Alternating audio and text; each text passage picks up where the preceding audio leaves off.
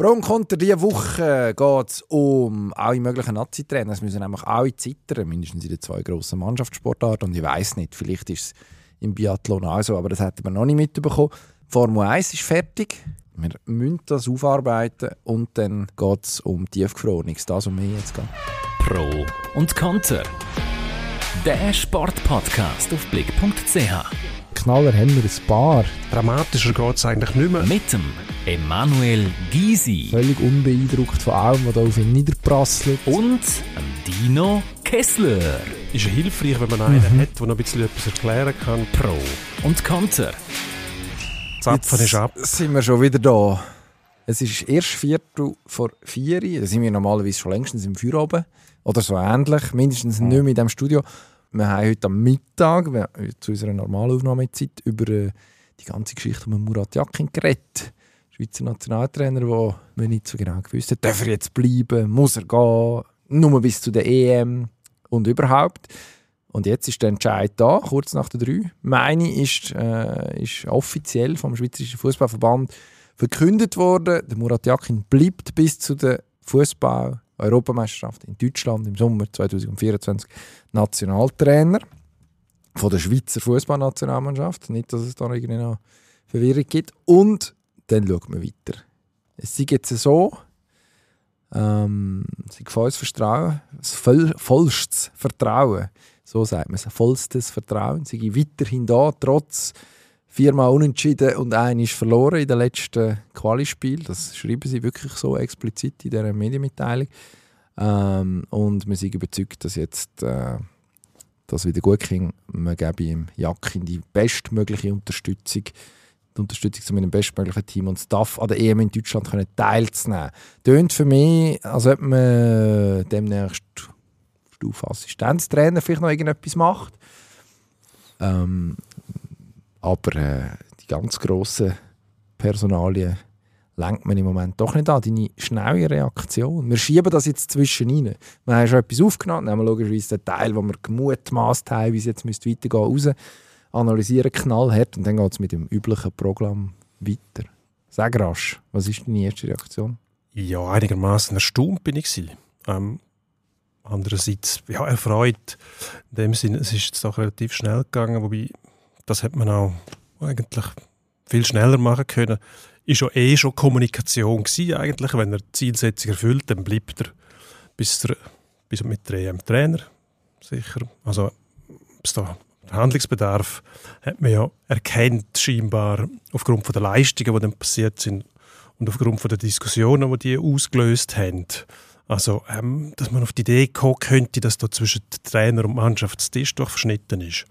Das finde ich nur logisch. Also die Leistungen sind ja nicht mehr so gewesen, wie man es sich gewöhnt war. Die Ansprüche sind nicht erfüllt worden. Auch wenn man das Ziel erreicht hat, aber wenn man schaut, gegen welche Gegner dass man das erreicht hat, ist es ja tatsächlich schwer, sich vorzustellen, dass man in dieser Gruppe hätte können scheitern. Das wäre ja ähm, ein Totalzusammenbruch gleich gekommen. Und natürlich kann man das machen. Ich frage mich, ob man das aufgrund von Aussagen von den Spielern gemacht hat, die sich vielleicht geäussert haben, was mich sehr erstaunen würde, aufgrund von dem, was man vorher gehört hat, dass da alles in Ordnung ist, oder ob man einfach an dem festhält, was man vorher gesagt hat, sich selber beim Wort nimmt. Wenn er die Qualifikation schafft, dann ist er unser Mann. So. Ja. Jetzt, es wird ja lustig. Jetzt sagt der Pierluigi Tami, der Nationalmannschaftsdirektor, der den Murat Yakin öffentlich angezählt hat nach dem Rumänien-Match, sehr klar war in dem, dass es überhaupt nicht klar ist, dass es mit dem Murat Yakin weitergeht. Der hat jetzt da konkrete Lösungsvorschläge aufgezeigt und, und, und sie überzeugt im Verband, dass, dass es Ansätze gäbe, dass man wieder in der Erfolgsspur finde. So weit, so gut. Nach Abschluss von der EM werden wir dann eine Auslegeordnung vornehmen und schauen, wie es weitergeht. Also sprich, man geht mit einem Nationaltrainer in die Europameisterschaft, wo voraussichtlich keinen weiterlaufenden Vertrag hat. Und jetzt nur angenommen, das geht in die Hose. Also man geht in Deutschland in der Vorrunde raus, spielt nicht besonders gut, also spielt so, wie man jetzt zuletzt gespielt hat. Dann steht man Mitte Juli, Ende Juni, Mitte Juli ohne Trainer da und sollte dann ab August wieder äh, Kampagne spielen. tönt für mich wahnsinnig hm, nicht gut organisiert. Ich sage es jetzt mal so. Ja, das entspricht sicher nicht den Wünschen, die man hat. Ja, man stellt sich vor, dass man jederzeit gewappnet und gut aufgestellt ist, aber ich finde, so eine Situation erfordert auch besondere Massnahmen. Also, dass man sich jetzt nicht darauf auf den Test rauslässt und sagt, ja gut, dann tun wir direkt weiter verlängern, das wäre wahrscheinlich nicht sehr ratsam. Ja, man hätte können sagen, es ist nachher fertig. Das wäre auch möglich gewesen. Das wäre auch möglich gewesen, ja. Nur dann schließt man aus, oder so verhindert man, dass man in die Situation gerät, dass man vielleicht an der EM tatsächlich Topleistungen bringt und vielleicht im Halbfinale steht und nachher ähm, der Jakin sagt, ja gut, äh, Jetzt gar nicht so mehr plötzlich tun sich da ganz andere Türen auf, als ihr meint. man weiß nie, was Ja. passiert. Andererseits glaube ich, zu große Sorgen muss man sich nicht machen. Der Job ist attraktiv. Also im Notfall kann man auch mal Rudi Völler kurzfristig noch holen, um etwas zu korrigieren. Oder so. Ich glaube, einen Trainer findet man immer. Und ähm, tatsächlich ist man jetzt nicht mehr zufrieden gewesen. Das ist klar durchgekommen. Ähm, Wortmeldungen von Exponenten, die direkt betroffen sind, ähm, Fans, Zuschauer und so weiter. Ähm, ich glaube, das muss man schon berücksichtigen. Und ähm, in dem Fall, ob jetzt das richtig ist, dass man es so macht, ja, es hat gewisse Nachteile. Man ist nämlich, ähm, man weiß nicht, wer macht nach der WM den Job, nach der EM. Aber eben, ich glaube, im Notfall, wenn man wirklich das Gefühl hat, das geht jetzt nicht mehr weiter, dann findet man auch eine Lösung. Eventuell denkt man jetzt schon an gewisse Lösungen. Es wird nicht so schwierig sein, irgendjemanden findet man. Aber was mich stört an dem Ganzen ist der Prozess, wo der Verband wählt. Weil man, also jetzt hat man das Problem einfach verschoben. Ein halbes Jahr. Klar, es kann sein, dass beim nächsten Zusammenzug im Frühling sensationell guter Fußball gespielt wird, plötzlich von der Schweizer Nationalmannschaft. Ich meine, das sind gute Fußballspieler, die dort drinnen sind. Ähm, und dann geht man mit einer Euphorie an die EM und spielt alles an die Wand. Wer weiß. Aber stell dir vor, man spielt im März ein bisschen, ein bisschen Testspiel. Es läuft wieder so mit. Du. Dann rumoren es wieder. Dann sagen wir, ja, aber wir haben ja gesagt, du, im Sommer kann es fertig sein. Also, man, man macht sich natürlich schon irgendwo angreifbar zum einen. Und zum anderen, man hat jetzt gesagt, man, jetzt, man macht sicher mal mit dem Murat Yakin weiter. Kann man sagen, gut, grundsätzlich, wenn sich einer qualifiziert, soll er das Turnier machen. Diese Position kann man haben. Aber die Analyse ist offenbar immer noch nicht abgeschlossen. Also es wird langsam zu einem Running Gag mit dieser tiefschürfenden Analyse, die jetzt wieder erwähnt wird in der, Kommunika in der offiziellen Kommunikation vom Verband. Und ich so dachte, also, das wird- schon wahnsinnig. Also wenn das nicht, wenn da jetzt nicht der ganz grosse Wurf kommt, dann, dann hat man, hat man also sehr lange analysiert, für am Schluss zu sagen, ja, wir ändern nichts. Was was selbstverständlich da jedem sein? Recht ist. Was soll da rauskommen dabei? Also dann müsste man auf einzelne Spielzeuge eingehen. Dann müsste man ein Video präsentieren und sagen, ja, siehst du, da steht der Akanji am falschen Platz. Da ist die ganze Abwehr ausgehebelt worden. Ja, selbst dann. Das haben wir ja auch gesehen. Aber Wer was, weiß, was ist die Analyse? Warum ist das passiert? Also ich glaube nicht, dass das tatsächlich gemacht ums wird. Das Team, sind, um, äh, ums Team um Themen, die man muss angehen muss. ja gut, das kann man machen, ja, aber schlussendlich geht es ja um die Beziehung zwischen dem Trainer und der Mannschaft und um nichts anderes, alles andere rundum. Ich sage jetzt mal, ohne respektlos sein zu wollen, das sind Positionen, die beliebig austauschbar sind in der Regel. Also es muss schon etwas passieren, bis man mal über einen Assistenztrainer diskutiert. Das oder? passiert sind- jetzt vielleicht, oder? Also Ja. der Vincent Gavin ist bei Lausanne Sport immer mal wieder im Gespräch für eine Position. Das kann sein, Da, aber da wenn's- könnte man das elegant lösen, dann kann man dann noch frischen Wind reinholen. an so einem hängt, dann hat vorher schon vieles nicht gestimmt, oder? Also der Nationaltrainer sollte eigentlich in der Lage sein, klar mit seinem Team zu funktionieren, aber er ist die wichtigste Person. Wenn andere wichtiger sind, dann muss man sich überlegen, ob man einen Rochaden vornehmen will. Eventuell. Bei dem Mann sollte übernehmen. Aber eben das mit dieser tiefschürfenden Analyse, ich habe das Gefühl, das steht irgendwie im, im, äh, im, im Krisenhandbuch für Dummies. Was muss man sagen, wenn man nicht weiß, was zu tun ist? Dann sagt man, wir, wir nehmen jetzt zuerst mal eine tiefschürfende, schonungslose Analyse vor und dann sind wir gescheiter und dann hofft man darauf, dass die Zeit die Wunden heilt, niemand mehr nachfragt und man kann zum Tagesgeschäft Gras drüber noch. Um es noch mit einer Floskel zu sagen. Das machen wir jetzt auch. lassen wir Gras drüber wachsen. Zuerst jetzt mal draufschneiden. Jetzt kommt der Rest von der Sendung, weil die haben wir schon aufgenommen. Da geht es auch um einen Nationaltrainer, der auch einen auslaufenden Vertrag hat, vielleicht auch so an eine Weltmeisterschaft muss und noch viel mehr. Apropos, es gibt ja noch mehr Nationaltrainer in der Schweiz als der Murat Yakin. Es gibt im Eishockey ein Pendant, der Patrick Fischer. Auch eine Figur, die naja, polarisiert. Ich weiß gar nicht. Eigentlich ist man sich im Schweizer, Schweizer Eishockey einig, dass mit der Nationalmannschaft sehr viel in die richtige Richtung gelaufen ist, seit er übernommen hat. Gleichzeitig gibt es ein Problem. Die Deutschen, äh, beziehungsweise das Viertelfinale, wo man jetzt doch schon ein Weile nicht mehr darüber rauskommt. Und es gibt einen Vertrag, der im kommenden Frühling ausläuft. Also mit der Weltmeisterschaft in Tschechien ist im Patrick Fischer sein aktuelles Arbeitspapier nachher fertig, beziehungsweise der Vertrag ausgelaufen. Und die Frage ist, was passiert als? Bis jetzt ist aus dem Verband eigentlich immer klar gewesen, wir finden den Fischer gut. Das Programm, das er hat, das läuft in die richtige Richtung. Warum nicht weitermachen? Und jetzt aber hört man in den letzten Tagen und Wochen immer mehr, hm, vielleicht sollten wir noch einmal darüber diskutieren, was läuft da genau? was genau läuft. Das Problem ist, dass viel mehr Leute mitreden, als eigentlich mitreden sollten. Also der Verband ZIF, sagt man dem schön. Swiss Ice Hockey Federation. Genau. Die können nicht nur selber entscheiden, die können den Antrag stellen, die müssen aber dann zum Verwaltungsrat von dieser eben SIF.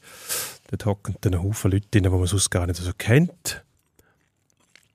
Und das ist nicht unbedingt das Problem, aber man muss einfach sich bewusst sein, um was es dort geht. Also der CEO von SIF ist Patrick Bloch, der kann dem Fischer nicht einfach einen neuen Vertrag geben. Das muss abgesegnet sein vom Verwaltungsrat. Das macht auch Sinn, dass man nämlich Kostenkontrolle hat, einigermaßen einen Überblick, was machen die da, weil ähm, ein Haufen von diesen Geldern verdienen sie ja nicht selber, so kommen über die Einkünfte der National League zum Verband.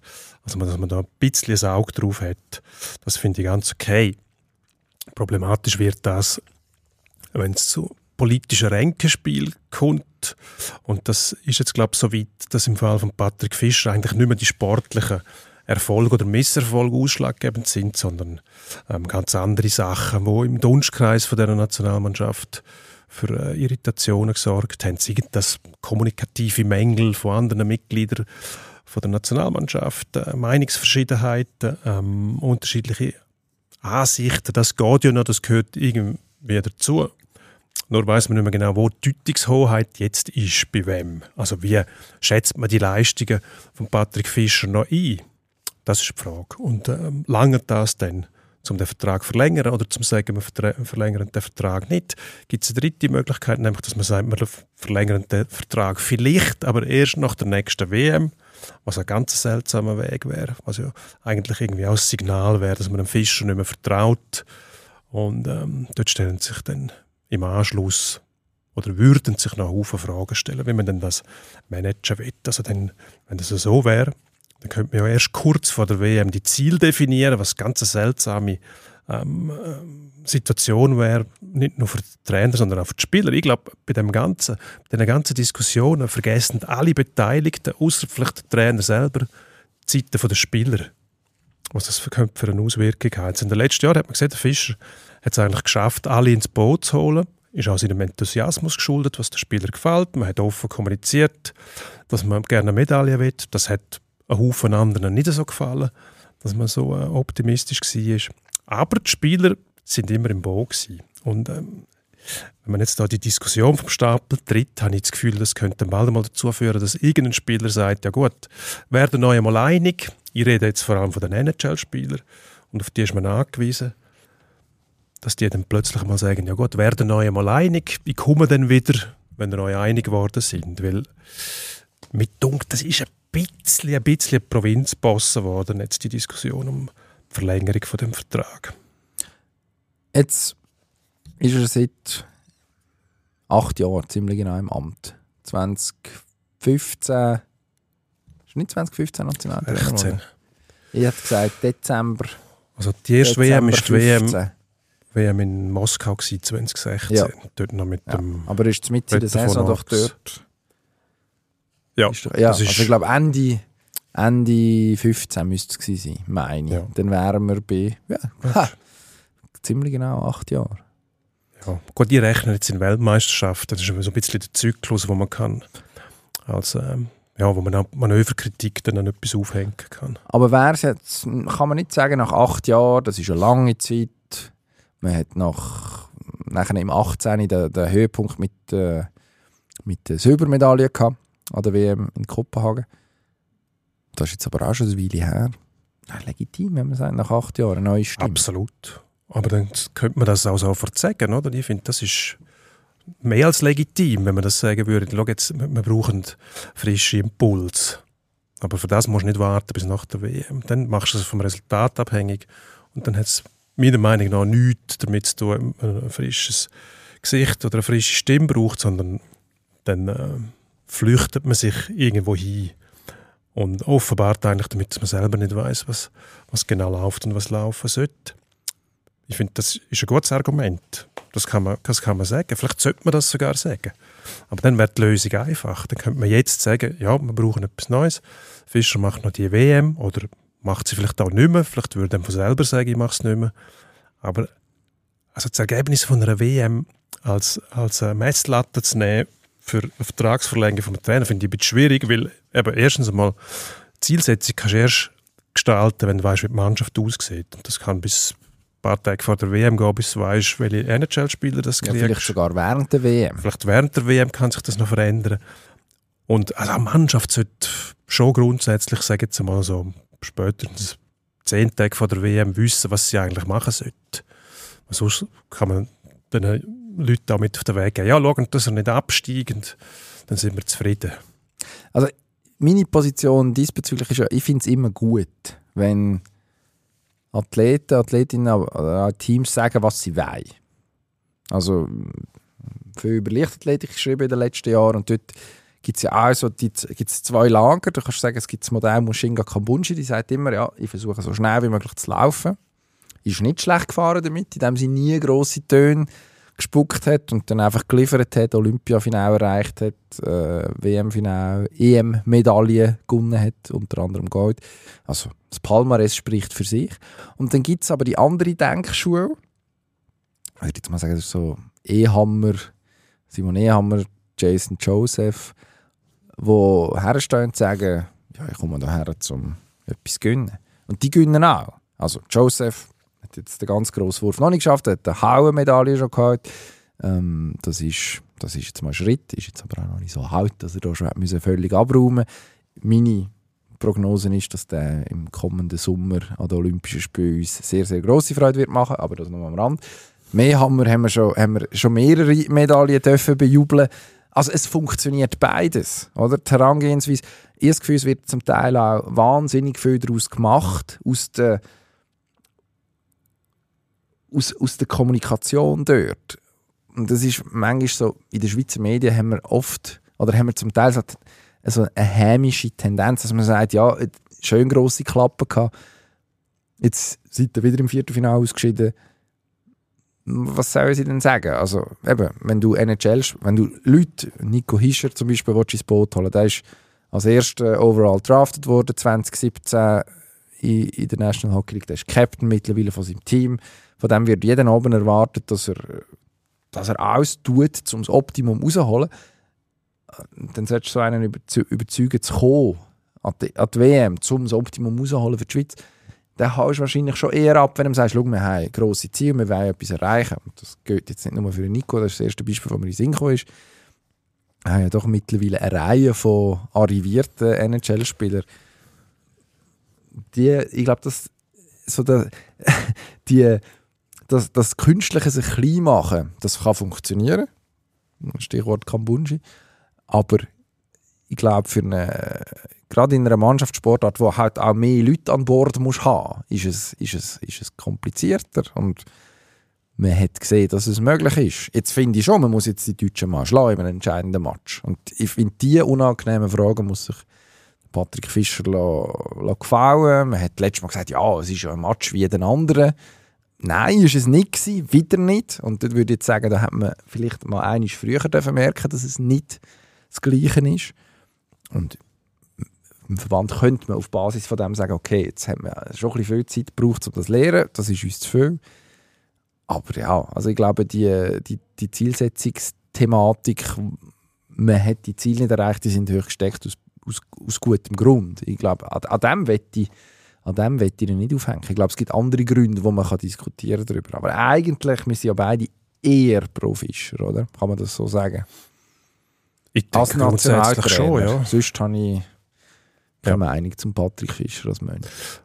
Nein, ich bin, ich bin, kann das auch sagen, ja, ich bin pro Fischer, weil ich einfach finde, er macht einen guten Job im Sinne von, ähm, er hat uns das Angsthasen-Hockey austrieben, wo man heutzutage gar nicht mehr spielen kann auf dem internationalen Level, außer man ist, äh, da sind wir wieder bei den Österreichern, die dürfen das noch, wo einfach nicht mehr funktioniert. Also du, du kannst mit, du äh, sieben, acht Spieler hast, wie Hischi, Niederreiter, Josi, ähm, Fiala, und so weiter. Du kannst nicht als Aussenseiter die verkaufen gegen Mannschaften wie Norwegen und so weiter. Es gibt Stimmen, die sagen, wir müssen doch wieder in die Aussenseiterrolle zurück.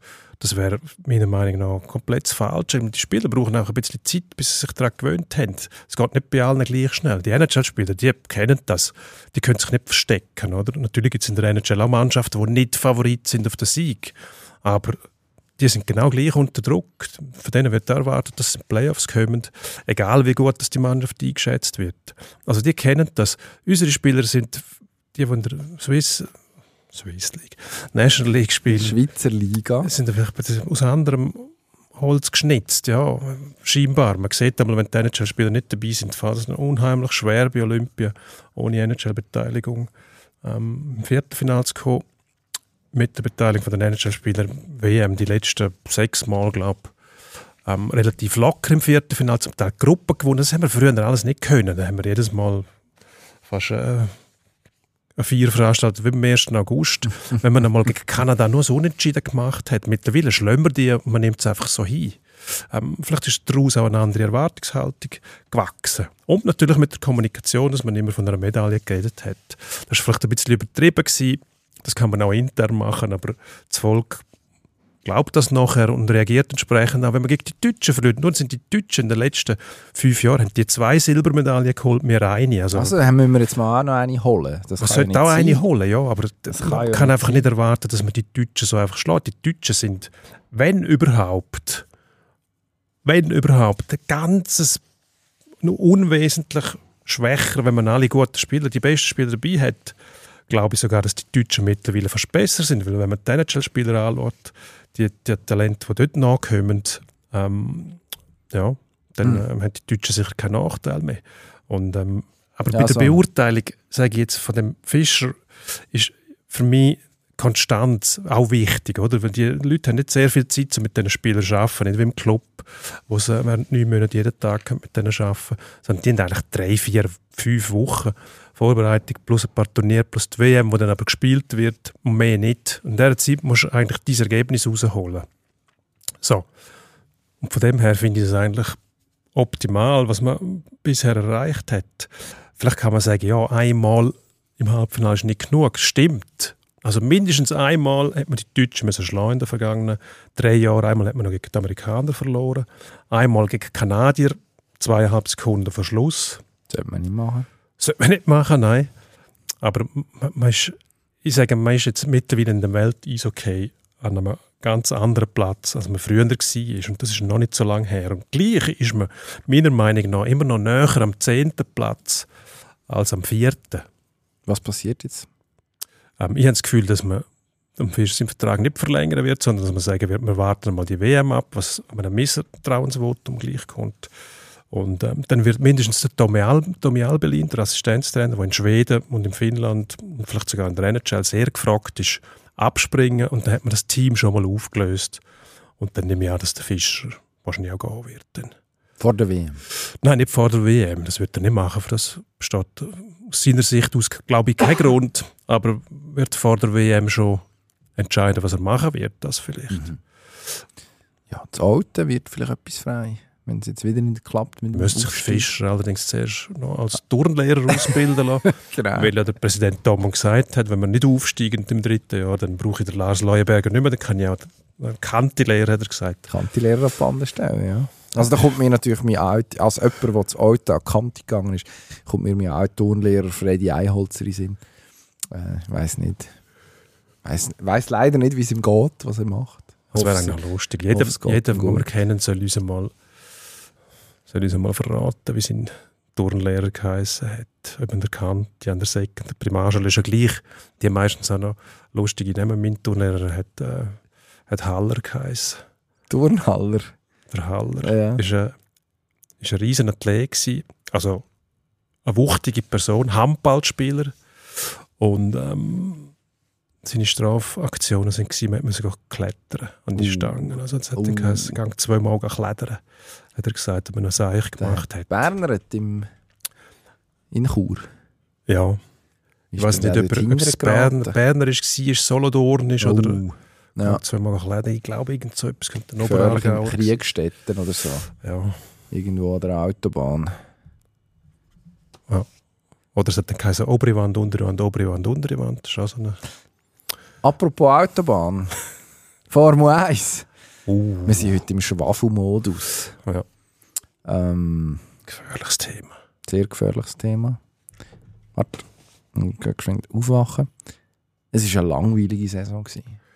Oder? Es ist die langweiligste Saison aller Zeiten, sage ich nicht, weil das nicht stimmt, weil es kann ja nächstes Jahr noch langweiliger werden. Aber es, kann, es ist nicht ausgeschlossen. also ich finde, es man hat früher schon, Es ist zu hoffen, dass es die Dominante. langweiligste von aller Zeiten Ja. war. man hat früher schon dominante Teams gehabt, die dann halt, aber selbst dann hat es zwischendurch noch Rennen gegeben, die ähm, wirklich mal spannend war, sind. Jetzt da Singapur, ja, hat Ferrari gewonnen, Carlos Sainz, ein Stadtkurs, wo mit den Reifen anders umgegangen ist und sonst noch ähm, Komponenten dazugekommen sind, aber so in der Regel eigentlich ähm, diskussionslos. Max Verstappen ohne grosse Wider Widerwehr, 19 Widerwehr. Sieg. 19 Sieg. Im letzten Rennen hat er noch was hat er, 17 Sekunden Vorsprung gehabt, obwohl der Red Bull, der hat es seit dem August nicht mehr angelangt. Also nicht weiterentwickelt, den schon im neuen Auto geschafft. Da kann man jetzt mal dran ablesen, was nächstes Jahr passieren wird. Nämlich wird es wahrscheinlich noch schlimmer werden. Ja, vielleicht haben die anderen auch am nächstjährigen Auto geschafft, wie sie sich gesagt haben. Ja. Das Red Bull, das holen wir nicht mehr. Mindestens Mercedes, dort ist die Hoffnung klein, weil die haben bei Null müssen anfangen. Die haben ihr bisheriges Konzept, das sie jetzt zwei Jahre lang durchgeschleppt haben, also die Hoppelkiste, ähm, die können sie jetzt in der Mottenkiste nicht sorgen. Ähm, müssen bei Null anfangen, neues Konzept. Ferrari kriegt es nicht auf die Reihe, die sind schnell auf eine Runde, aber bringen es über die Distanz nicht hin.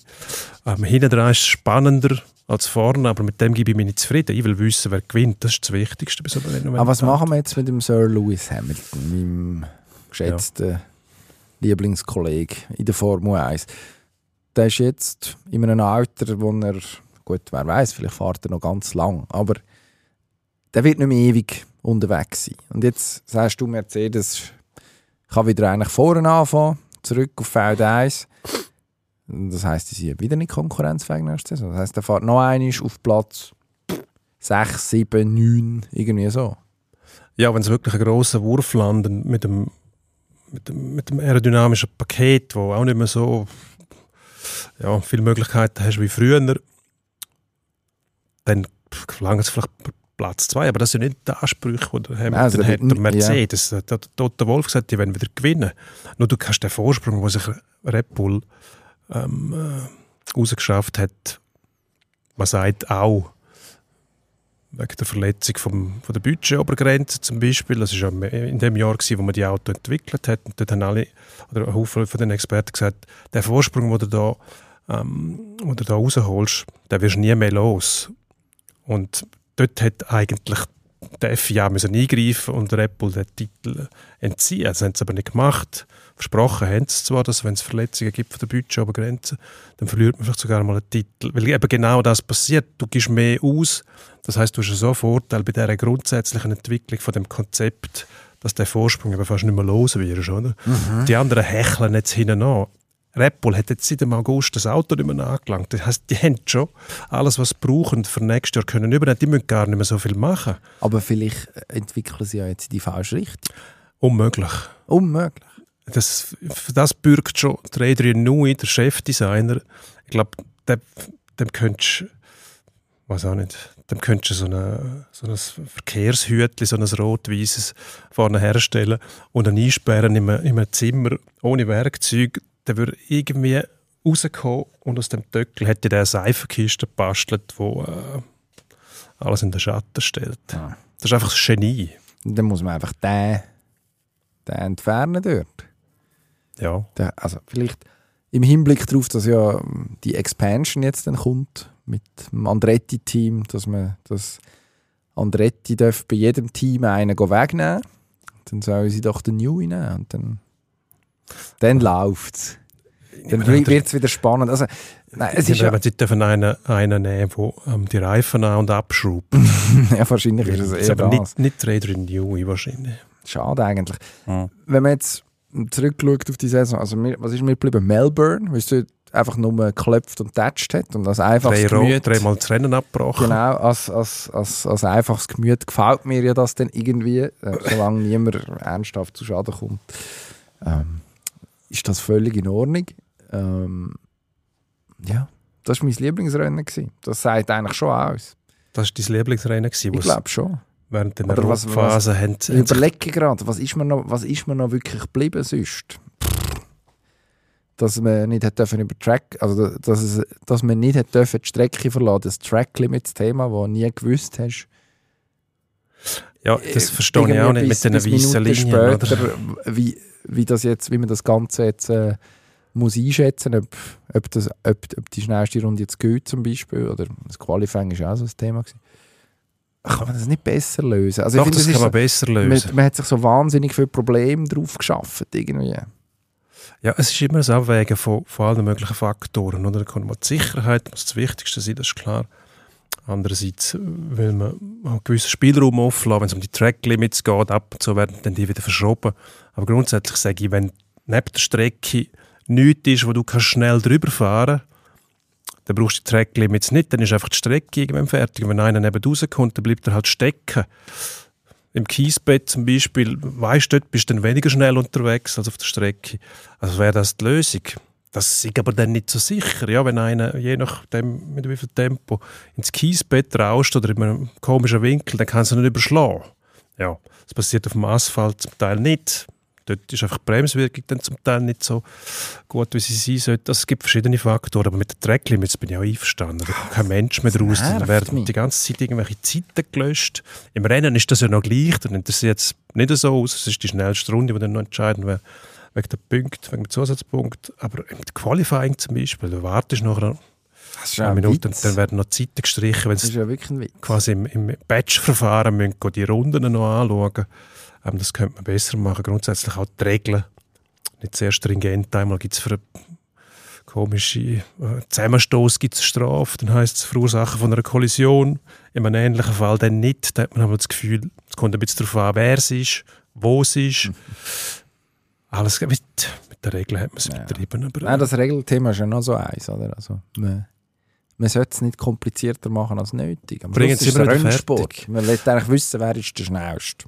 Ja, aber Fertig. interessanterweise ist ja Liberty, die die übernommen haben, der ganze Zirkus, ist ja eine Kernaussage gewesen, wir wollen nie, wie, nie wieder dort sein, wo wir mal sind, nämlich dass ein Team immer dominiert.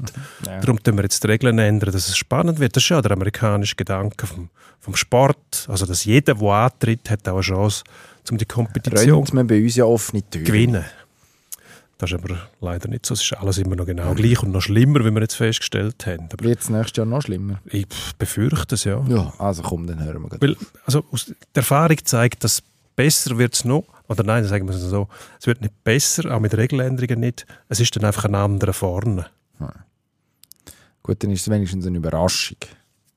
Es wäre eine Überraschung, Anfangs zum Beispiel, Saison. wenn Sauber nächstes Jahr plötzlich Ja, der jetzt, Dominator wäre. Audi von der Formel. anfängt, sich da reinschleichen. Ja. Man darf gespannt sein.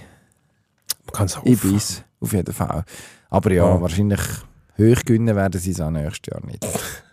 Nein, Wenn wir weitermachen. machen wir Ein bisschen Lücke. Tempo reinbringen. Unsere Lückentext. wahnsinnig Freude am Lückentext letzte, letzte Woche. Satz komplettieren. Lassen wir los. Meine Lieblingsgeschichte vom vergangenen Wochenende. In Finnland ist einem schwedischen Langläufer beim Weltcup der Penis eingefroren. Das ist Schade für ihn und eigentlich gut von der Judge Guidon, der das früher auch mal erlebt hat, wo den Blickreporter können schreiben ähm, Das dürfen wir nicht in der Badwanne wieder auftauen, dann muss man quasi, ähm, wie sagt man dem, ja, dort geschrieben worden ist, dann muss man massieren, dass er wieder zu Leben kommt. Ähm, der Vorstellungskraft sind keine Grenzen gesetzt. Die Schutte der FCZ, die Chance, dass der FCZ Meister wird, die liegt bei Oh, das ist eine fiese Frage. Das ist sehr gemein. Ich Ich bin froh, dass du dran bist. 26,3 Prozent. Warum? Exakt. Ja, weil IB eigentlich immer noch machen müssen. Schließlich hat man viel tieferen Kader. Man wird im Frühling voraussichtlich dann irgendwann keine europäische Belastung mehr haben. Müsste man es eigentlich schaffen. Aber, das hat man vor zwei Jahren schon gesagt. Dann ist man am Ende staunend mit offenem Mund angestanden und gesagt, ah, der FCZ ist ja immer noch erst. Seltsam, seltsam. Also von dem her, erstens, die Mannschaft weiß, wie man Meister wird. Ein guter Teil von dem Team ist immer noch zusammen. Das ist jetzt schon ein sehr positiver Lauf, den man sich da erarbeitet hat. Und man hat gegen IB, der sicher einen schlechten Match gemacht hat am vergangenen Samstag, im letzten Grund, hat man aber gezeigt, dass man in der Lage ist, über 90 Minuten mitzuspielen, besser zu spielen mit den eigenen Mitteln, besser zu arbeiten als der Gegner. Also man hat die im direkten Vergleich das Mal unter dem Bo Henriksen geschlagen. Das ist schon ein Argument. Also ich würde sagen, IB muss es eigentlich machen, aber Zürich unterschätzen sollte man nicht mehr. Wir haben am vergangenen Freitag erstmal zusammen einen Hockeymatch kommentiert. Zug Davos, wie war es? Spannende Sache, lustig, mit Anlaufschwierigkeiten haben wir gehabt. Man gewöhnt sich so ein bisschen aneinander. Müsste eigentlich wissen, wie viel das der andere jeweils sagt. Aber es ist gleich dann im Ernstkampf, ähm, muss man sich, äh, man haltet sich ja gerne ein bisschen zurück. Zuerst fällt nicht mit der Tür ins Haus. Und äh, es ist aber ziemlich schnell gegangen und nachher, ähm, also es ist am Anfang schon spaßig gewesen. Es macht einfach Spaß, so etwas zu machen. Ähm, es war auch ein guter Match, gewesen, um das zu machen. Ich glaube, es ist immer etwas gelaufen. Relativ hochstehend, aber ja, es, äh, ich würde sagen, wir als Duo haben Zukunft, Wir kommen noch einmal. wenn, wenn die anderen das auch so sehen. da sind wir gespannt. Ähm, Skifahren, zwei Frauen Podestplätze hat es gegeben. Zwei Rennen, das ist... Ja, sehr gute Bilanz. Die Wendy Holdener auf Platz 3 ist äh, so ein bisschen dort, wo man sie hätte erwarten nach einem nicht so guten ersten Lauf. Eigentlich ein Erfolgserlebnis, dass Lara Guperami schon wieder so gut drauf ist. Sehr erfreulich. Eigentlich ist es standesgemäß. Sind die zwei Trümpfe von Stechen sind immer die gleichen. Holdener, Guperami, dann gibt es noch Sutter und Gysin in der, Hi- so ein bisschen immer in Laurstellung, hat man das Gefühl. Die ist dann auch zwischendurch da. Die Frage ist, was kommt dahinter? Da bin ich jetzt gespannt, ob der Winter Antworten bietet. Und da damit zum Endspiel. Endspurt. Im Endspurt fragen wir als erstes. Der Biel kommt einfach nicht aus dem Quark. Man ist dort irgendwo knapp vor Kloten in der National League Tabelle. Letzten Sommer oder letzten Frühling noch im Finale gestanden. Hat man vom Meistertitel geträumt. Wenn lupft's? Der Petri Matikainen, der finnische Trainer. Also wenn es noch lupft, dann vor Weihnachten und sonst nicht mehr. Also irgendwann muss man bei Biel sich entscheiden, was man will. Sucht man die Saison mit dem durch und verzichtet dann auf die Playoffs und sagt, Gott, die Saison ist gar nichts gewesen, wir müssen neu anfangen nächste Saison, dann kann man noch behalten und einfach fertig machen, sich Kosten sparen. Oder irgendwann der Steinecker, Sportchef, am Bande stellen und das Gleiche machen.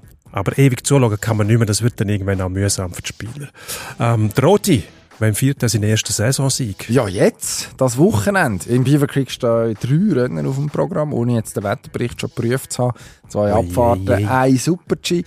Und für uns ist es total ungewohnt, dass der Marco Odermatt im dritten Monat von der Saison, Oktober, November, noch keinen Sieg gefeiert hat. Also, man muss dazu sagen, es ist bis jetzt auch einfach ein Rennen erst ausgetragen worden, ein Slalom, wo man jetzt von ihm nicht unbedingt muss erwarten muss, dass er Nicht seine. Spezialdisziplin. Also er tritt gar nicht erst an. Ähm, und die anderen drei Rennen, die gewesen wären, der Riese in Söld und die zwei Abfahrten in Zermatt, ja, die haben halt leider nicht stattgefunden. Aber ich glaube jetzt, eine von diesen zwei Abfahrten oder der Super-G von der wieder für sich können entscheiden. Am Sonntag schauen wir auch auf Leverkusen. Logisch. Perle vom Rhein. Dort empfiehlt Bayer Leverkusen Borussia Dortmund in Bundesliga. Der- Ich weiß nicht, ob man Spitzenspiel darf sagen, auf jeden Fall der Spitzenritter Leverkusen, wo einer von diesen äh, auch selbsternannter Herausforderer von Bayern München. Sonntag, halb sechs. Was erwarten wir? Ich erwarte ähm, Götterdämmerung von Dortmund. Man hat immer das Gefühl, die glauben daran, dass sie jetzt irgendwo sind, wo sie an einem besseren Platz sind. Irgendwie widerstandsfähiger. Da, da glaube ich nicht. Die Wankelmütigkeit von denen. Im Vergleich zu Leverkusen, glaube die erste Mannschaft, die zum Bundesliga-Start zwölf Spiele immer jeweils mindestens zwei Goal geschossen hat. Das beeindruckt, beeindruckt mich doch sehr stark. Bayern hat zwar insgesamt mehr Goal geschossen, aber die haben auch immer wieder Auswüchse, 7-0, 8-0 ähm, und so weiter. Leverkusen spielt nicht nur gepflegten Fußball, sondern einen erfolgreichen Fußball und das rechnet man natürlich vor allem am, nein, nicht am Granit Xhaka zu, sondern am Trainer, am Xabi Alonso. Ähm, ich glaube, Leverkusen viel stabiler insgesamt als Dortmund und will denen schön spielen. Das ist denen fast nicht, das ist denen nicht abhanden gekommen, aber sie ähm, würzen das schön spielen jetzt mit einer, mit einer zügigen und robusten Spielweise und da sehe ich eigentlich nicht, dass Dortmund dem viel kann entgegensetzen Ja. Würde ich sagen. Jetzt tippen wir noch und zuerst lösen wir noch auf, was wir letzte Woche verbrochen haben. Ähm, Zürich IB haben wir tippt. Ähm, Weil sie beide daneben gelegen. Ja, ich habe einfach schwerwiegender Du noch danebener. Das hat man mir auch wissen lassen. Die Zuschrift hat gelautet, apropos Podcast und dann äh, äh, ein Screenshot von einem dicken Eintrag, Zürich 3, IB1. Apropos quasi, ich habe 0-3 tippt für, Ja. für IB. Aber jetzt in deiner Verteidigung muss man sagen, Prognosen Nicht. sind schwierig. Ja, das vor allem, vor allem, wenn sie Zukunft ich liege ja regelmäßig daneben, darum bin ich mir auch gewöhnt, dass, dass sich irgendjemand beschwert. Genau. Also ich habe 1-1 tippt und wenn man aber den Match sieht, muss man sagen, das war auch falsch gewesen, weil Zürich ist deutlich die bessere Mannschaft gewesen, ersch erschütternderweise. Ähm, von IB sehr wenig gekommen. Da kann man jetzt hoffen, dass heute am Dienstag Abend, wir nehmen am Dienstag Mittag auf, wie gewohnt, dass gegen Roter Stern Belgrad da äh, Leistungssteigerung um ein Vielfaches kommt. Also mit dem wird man sich den Europa League Platz nicht können sichern das aber als Randbemerkung. Also wir sind alle kreuzfalsch gewesen, wenn wir gemeint haben, IB sei besser. Darum gehen wir wieder zurück zu bewerten. Wir haben lange immer Basel tippt. ähm, und jetzt kommt es zum Kauerduell am Wochenende. Stadel Lausanne-Uschi gegen FCB. Sogenannter Slow. Slow gegen FCB. Slow gegen FCB. Also, es ist ein gutes Zeichen, weil ich tippe, für Slow ist es ein gutes Zeichen, ich tippe 3-1 für Basel. Ich sage 4-0 für Basel. Uh. Jetzt den Match gesehen am Wochenende gegen St. Gallen. Da war man nicht überragend, gewesen, aber man hat Achtung, die Grundtugenden gefühlt wieder in die Waagschale geworfen. Also deutsche Tugenden. Man hat dann auch dazu, äh, dafür gesorgt, dass der Anton Kade, der Deutsch im Kader vom FC Basel, eigentlich hat er vom Platz fliegen in den Startminuten, wo er den Herr Sutter vom FC St. Gallen doch übler mit offener Sohle abgetatscht hat. Dann der Talan Chaka zu der nicht sonderlich durchdachten Aussage gebracht hat nach dem Match Fußball halt ein Männersport. ähm, ja, also egal. Man sagt, manchmal, man sagt manchmal blöde Sachen in der Hitze des Gefechts, aber Ja. besonders schlau ist es nicht gewesen. Was man aber hätte können sagen, der FC Basel scheint sich bei seiner Zurückbesinnung auf Basics auch in der Nazi-Pause noch einmal fortgeführt unter dem Fabio Celestini doch jetzt irgendwie gefangen zu haben. Jetzt sollen sie es logischerweise im zweiten Match in Folge zeigen. Aber das Slow ist ja auch im Moment desolat. Da hat man den Trainer gewechselt in einer seltsamen Verkennung der Umstände. Das hat jetzt auch nicht wirklich funktioniert am vergangenen Wochenende. Also ich glaube, Basel 4 noch saubere Sache. Ja, dann dürfen wir nächstes Mal noch weiter schauen. Wenn wir das dann analysieren, können wir uns vielleicht nächstes Mal darüber unterhalten, ob es Basel noch vor der Weihnachtspause oder Winterpause dann schafft, Top 6 zu knacken. Im Moment sind es auch 8 Punkte. Ich glaube, 19 Punkte Lugano, 11 Punkte Basel. Als Direktduell gibt es nächstens, Demnächst gibt es das Nach Schlapp. Genau. nach dem Spiel gegen Slow, spielt man gegen Lugano. Und dann könnte es bald passieren. Ja, man also, schon- du, du könntest Basler sein. Das ist auch so. Wenn man zweimal wieder gönnt, dann ist, Teufel. dann ist eigentlich nur noch die Frage, wenn müssen wir auf eine Barfi, um den Kübel zu Also stemmen. ich träume ja eigentlich davon, dass wir die Frage stellen müssen, wenn ist der FC Basel an der Tabellenspitze ja. und hat alles über den Haufen gerumpelt, was, äh, was man früher mal gesagt hat. Das sind schon die schönen Comeback dann. Zuerst redet man vom Absteigen am Schluss Am Schluss ist, ist man auf dem. Barfi. Ja. Wir sind gespannt, ob es Barf. so kommt. Wir bedanken fürs Zuhören Gern geschehen. und würden uns freuen, wenn ihr nächste Woche wieder dabei wärt. Sehr gerne. Wiederhören. Ade. Pro und Konter.